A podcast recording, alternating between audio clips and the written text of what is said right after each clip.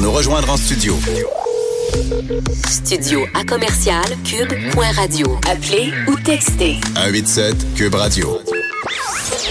1877 827 2346. Les effrontés. Thomas Levac, ton sujet du jour euh, tombe à point, je dirais ça. Tu nous parles d'indignation et moi et Vanessa, nous sommes indignés à propos du génocide autochtone. N'ayons pas peur euh, des mots juste avant euh, ta venue parmi parmi nous. tu trouves qu'on s'indigne trop, Thomas? Je trouve, je trouve que l'indignation c'est quelque chose de très très très très très précieux et c'est pour maintenant je fais partie des médias, c'est nouveau pour moi. Et ce que j'observe c'est que oui, je suis un petit nouveau, je suis un newbie des médias. C'est que l'indignation. Encore naïf. Je suis encore naïf. J'espère jamais perdre ma naïveté. Je trouve que c'est quelque chose de très, très, très précieux, ça aussi. J'ai observé que l'indignation, c'est la seule émotion, c'est une émotion qui est très, très, très, très, très utilisée dans les médias. Mais ça fait cliquer. Voilà. Euh, ce qui est malheureux, c'est que quand il arrive quelque chose de vraiment indi euh, je sais pas un beau mot, mais, mais qui, force l'indignation, comme un génocide, c'est traité avec la même énergie qu'un post Facebook de Catherine Dorion. Fait que je crois que quand il y a un truc qui arrive pour vrai, un truc vraiment, vraiment, vraiment, vraiment grave, ça passe un peu dans le beurre. Ça passe juste à ah, une autre affaire que je dois m'indigner. Parce que j'ai observé que par semaine, il y a toujours un truc d'indignation. Oui, c'est qu'on est de scandale en scandale. Voilà. Les scandales n'ont pas toujours la même importance. Exactement. On est toujours à 10, on est toujours à 11. Et malheureusement, des fois, il y a des choses qui méritent qu'on y accorde plus de temps mais c'est le même, même, même traitement euh, médiatique. Et je crois que un truc comme le génocide euh, autochtone, il mérite qu'on s'y attarde plus longtemps, plus en profondeur, plus en délicatesse, parce que c'est un sujet très, très, très, très, très délicat. Euh, que d'autres sujets. Que au Baudouin. Mettons, mettons. Mais c'est intéressant ce que tu dis, Thomas, parce que euh, un moment donné, euh, j'avais fait un article sur. Euh, il y avait eu un attentat dans un spectacle d'Arena Grande euh, à Londres. À Manchester. Oui, et euh, oui, à Manchester, merci. Et le, le titre était Redonnez-moi ma, ma naïveté. Puis ça portait un peu là-dessus de dire qu'à force d'attaque, à force de drame, ben on aurait, je disais, on, dirait que ça me fait plus grand chose. Mhm. On dirait qu'on est comme désensibilisé. Moi, mon avis, c'est pas le nombre d'attaques, c'est euh, comment on les traite. c'est ça, mais c'est là où je m'en allais, c'est de dire, en traitant toutes les nouvelles sous le même pied, tout est donc un drame, tout est mhm. donc important, tout est donc ça n'a pas de bon sens. Mhm. On en devient que notre seul modus operandi de consommateur de nouvelles, c'est de chercher la chose sur laquelle s'insurger. Je crois aussi que nous, en tant que personnes dans les médias, on doit faire attention. On doit peut-être prendre une petite pause d'indignation. C'est pas tout le temps grave, ce qui se passe pas tout le temps horrible, c'est pas tout le temps c'est pas tout le temps couper le souffle. Mais il y a des gens dont le métier est de s'indigner. Je pense entre autres aux chroniqueurs qui sont là. Oui, non, mais en même temps, tu sais, on serait pas en arrière d'un micro si on était placide, si on était indifférent face à ce qui se passe. Je pense que le rôle des gens euh, qui sont payés pour prendre position est quand même celui-ci. Puis je pense qu'il est important euh, pour que les gens justement puissent euh, se faire leur idée, aller consommer euh, plusieurs contenus où des journalistes, des chroniqueurs, bon, donnent leur point de vue sur différents enjeux. Ça, je trouve ça important en démocratie que ça existe.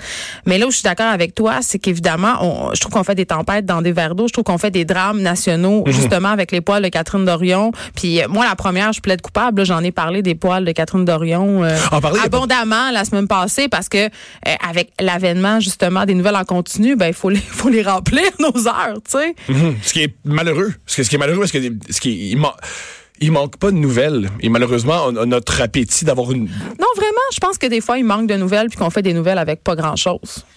On le dit, il y a une expression dans le métier qui dit slow news day. Là. Par contre, il y, euh, y, a encore un conflit au Yémen. Il y a ah, encore, euh, il y a encore des ça choses. Ça génère pas du clic, Thomas? Ce qui génère du clic, c'est le toupette euh, de la dernière influenceuse, puis la bourde de P.O. Baudouin, puis les poils de Catherine Dorion, puis la question du voile. Est-ce que ça génère du clic parce qu'on l'a jamais essayé aussi? Non, on l'a essayé, inquiète pas. si, si, je me fie, si je me fie, euh, moi je chronique depuis mon Dieu, je chronique depuis 2012. Euh, puis tu peux voir aussi sur Facebook quand même la réactivité de la communauté. Euh, tu fais un statut sur un mot drôle de ton enfant, tu as 500 likes. Tu fais un statut politique, T'en as 42. On peut pas toujours se fier à Facebook aussi. Euh, comment non, mais je parle de mes chroniques aussi. Je, moi, je les vois, mes chiffres. Je sais qu'est-ce qui pogne, qu'est-ce qui pogne pas, puis qu'est-ce qui pogne. Ben, c'est l'indignation, c'est le sujet euh, clickbait, comme la question des femmes voilées, toutes les questions relatives aux féministes, à la parentalité. Ben, Donc, voilà, tu sais. À long terme, moi, les, ces, médias vont pas, vont pas s'autodétruire si tout ce qu'on fait, c'est à s'intéresser au, au, dénominateur commun.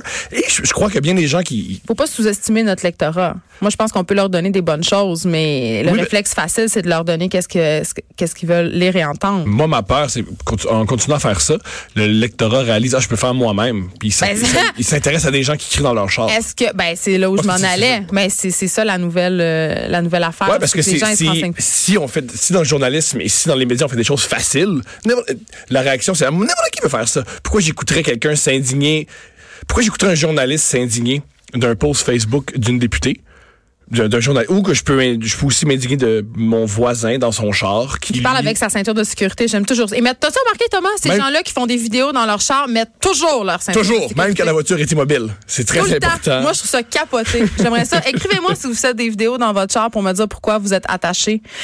Thomas j'ai envie de te demander euh, qu'est-ce qui t'indigne toi? Qu'est-ce qui m'indigne? Moi, malheureusement, je, je suis pas indigné par grand-chose. Je suis très, très, très... Euh, je suis très morose, puis je suis très... Euh, T'es cynique un peu? Euh, je, je, suis pas cynique, je suis morose. Euh, pas grand-chose m'indigne. Je suis un power optimiste. À chaque fois que j'aime pas aller dans les émotions négatives, et qu'à chaque fois que j'entends quelque chose de négatif, j'essaie de trouver une solution. Il y a rien qui m'a maudit, là. C'est rare. C'est rare que je suis en colère. OK. C'est vraiment, vraiment, vraiment Mais quand ça arrive, c'est parce que t'as plus de bois dans ton cerveau? C'est quoi? Euh, ah, ma, ma, colère est toujours, c'est psychologique, ma colère est toujours associée à des trucs euh, qui, qui me touchent moi. Mais c'est, c'est très, très, très égocentrique. Mais dans la vie, quand il y a des choses qui arrivent, je, pense tout le temps qu'il y a une solution. Je pense tout le temps qu'il y a une manière de s'en sortir. Je crois tout le temps que c'est plus intéressant quand ça te concerne pas, écouter plutôt que t'énerver, parce que je trouve que quand tu t'énerves, tu, tu, tu poses un problème. Je crois vraiment, vraiment, vraiment, vraiment c'est négatif. Je crois qu'on devrait beaucoup, beaucoup plus faire de, de la méditation que de crier. Hmm. Ben, moi, j'ai envie qu'on se parle d'un sujet qui m'indigne moi, parce que moi, évidemment, euh, je m'indigne assez facilement, tout comme chacun sait. La Formule 1, là. Oui. Le style de Formule 1. Oui, oui. Ben, Par contre, ce que je trouve génial, la, Formule 1, à quelque part, c'est très, très, très génial. C'est très génial. C'est des multimillionnaires qui roulent en char, qui polluent. C'est tout, tout dans cette industrie-là est décadent et dégueulasse. Pas tout. Il y a un côté très positif à la F1. C'est quoi le côté positif? Ça améliore les voitures. Mais on veut plus de voitures. Les voitures, c'est en train de tuer notre planète. Genre, je t'entends. Euh, je t'entends, mais les voitures, euh, premièrement. Dis la fille qui prend pas le métro. Oui, moi, ça me fait rire que moi, je viens en métro puis je, fais l'apologie des voitures. Je sais pas conduire, mais c'est toi qui fais les voitures, c'est épouvantable. Ah, mais euh, moi, c'est ça. Je me fais juste m'insurger, tu me connais. non, mais ce qui est génial avec la F1, c'est que ça rend les voitures beaucoup, beaucoup, beaucoup plus sécuritaires. Ça aide les freins, ça aide. oui, c'est parce que là, ce que tu es en train de dire, euh, c'est que la technologie qui est déployée euh, pour cette, industrie-là, ben, on Découle en nos... nos pauvres moldus avec nos pieds d'eau. C'est toujours, ce qui est cool de la, Formule 1, c'est que c'est une industrie d'ingénieurs. C'est des gens extrêmement intelligents qui euh, font de la compétition et font des, machines. Et ça, c'est toujours, toujours bon pour la société. À mon avis, c'est toujours bon pour la société. Prendre des gens intelligents et, leur donner un terrain de jeu. C'est un peu comme les astronautes. Pour moi, la, la F1, c'est un peu comme la NASA.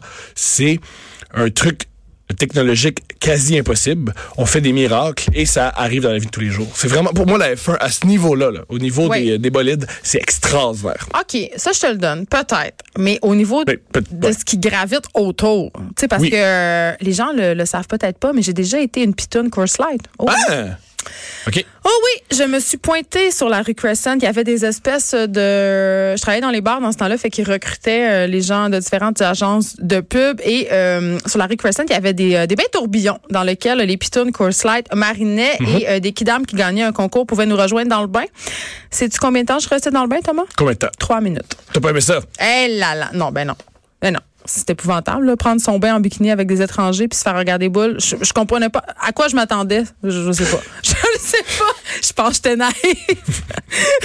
je pense que j'étais très, euh, très, très appâtée par l'argent promis au bout du compte, mais je pensais pas que ça allait être ça. Euh, je, dans un monde de licorne. Mais tout ça pour dire que la Formule 1 à Montréal, c'est le commerce du sexe, c'est les pitounes, c'est l'exploitation de la femme, c'est des milliers de touristes qui viennent pour consommer de la chair fraîche. C'est ça, c'est quelque chose quand même là. Et je, me suis toujours posé la question si on n'avait plus de, il y a plus de Grand Prix à Montréal. Est-ce qu'il y aurait la même industrie? Est-ce que ça disparaîtrait? Ah non, mais c'est pas ça la question. C'est que l'industrie, Montréal, on l'a dit tantôt, c'est une plaque tournante au niveau du trafic humain, du commerce, du sexe. Euh, mais dans la fin de semaine de la F1, c'est comme, c'est quintuplé. Là. Mm-hmm. Je veux dire, il y a des filles qui sont pas dans l'industrie du sexe du tout, qui répondent à des petites annonces pour aller être des hôtesses, euh, qui vont tomber dans l'univers de la prostitution puis du trafic à cause de ça. Il y a des gens qui viennent, des touristes évidemment, euh, qui sont en masse dans la ville. Donc, qui dit touristes dit consommation de bars, mm-hmm. de filles. donc, non, la prostitution va pas disparaître si on abolit la F1, mais quand même, c'est un peu se mettre des œillères que de dire que cette industrie-là, ce week-end-là de Montréal n'encourage pas l'exploitation sexuelle, surtout des mineurs. Moi, j'en ai vu des mineurs, j'en ai vu, j'en ai vu, là. J'en doute pas. moi, ma grande question, c'est... J'ai deux questions. Premièrement, est-ce que avec moi, ce qui me fait vraiment, vraiment peur dans, dans, dans ce que tu viens de dire, c'est ce qu'il y a des filles qui commencent avec le Grand Prix, qui restent dans cette industrie-là ben que c'est très, très, très payant. Ben oui, parce que là, tu réponds une petite annonce, tu y vas dans le sauna Corslack, puis t'es peut-être pas comme moi, tu trouves ça peut-être bien fun de te faire 500 pièces à une heure, puis après ça, tu continues, tu te mets... Tu sais, ben oui, il y a des filles qui vont être mises en contact avec le commerce du sexe de par cette seule fin de mhm. semaine, c'est sûr. Ben oui, ben oui. Puis moi, tu, oui, oui, j'en doute pas. Fait que ça, c'est... En tout cas, je, trouve un peu, on est hypocrite, puis on se ferme un peu les yeux quand on se dit ah, mais c'est un problème qui existe déjà. Euh, je, pense pas, je pense pas qu'on se ferme les yeux, c'est que c'est, je pense une manière d'évaluer, c'est une manière d'évaluer le problème. C'est que une, une manière d'évaluer, c'est qu'est-ce qui se passe? Est-ce que c'est juste la, est-ce que c'est juste la fin de semaine? Parce que, la F1 pour bien des gens, ce sont les filles. Ouais, pour bien des gens, le, but c'est, on se fout des bolides, on se fout de la course. On vient triper à Montréal, consommer des femmes, puis nos, justement parce qu'on a laissé les nôtres à la maison là. Oui, j'imagine, oui. Mais on n'en a pas de solution, Thomas. C'est ben, ça. J'imagine. Ça, c'est une grande. Crois-tu que c'est bon de légaliser, légaliser la prostitution? Bien sûr. moi, oui. pourquoi, ça serait, pourquoi ça serait ben bon? Là, il nous reste 25 secondes. Là. Ben, parce que euh, ben, ça déstigmatiserait. Laissons sur un côté positif. Non, mais ça déstigmatiserait les prostituées. Il y aurait l'occasion de travailler dans des lieux plus sécuritaires. Euh, y aurait, moi, je, la répression, le marché noir. Euh, c'est jamais positif. Hein? Non, je pense C'est rarement positif. Je pense pas. Je pense que ces femmes-là. tu, parlais, de Rayère tantôt. moi, je crois que les oreillères, c'est fabuleux. Bah, si on les pardonne-moi. Si on les interdit, ça n'existera pas. Ça, malheureusement. Mais non, mais c'est le fameux syndrome du pas dans ma cour. Hey, c'est déjà tout. Mm -hmm. on n'a pas réglé le sort du monde, mais c'était fort intéressant de jaser avec toi, comme d'habitude. On se retrouve demain de 9 à 10, tout le monde. Bye bye.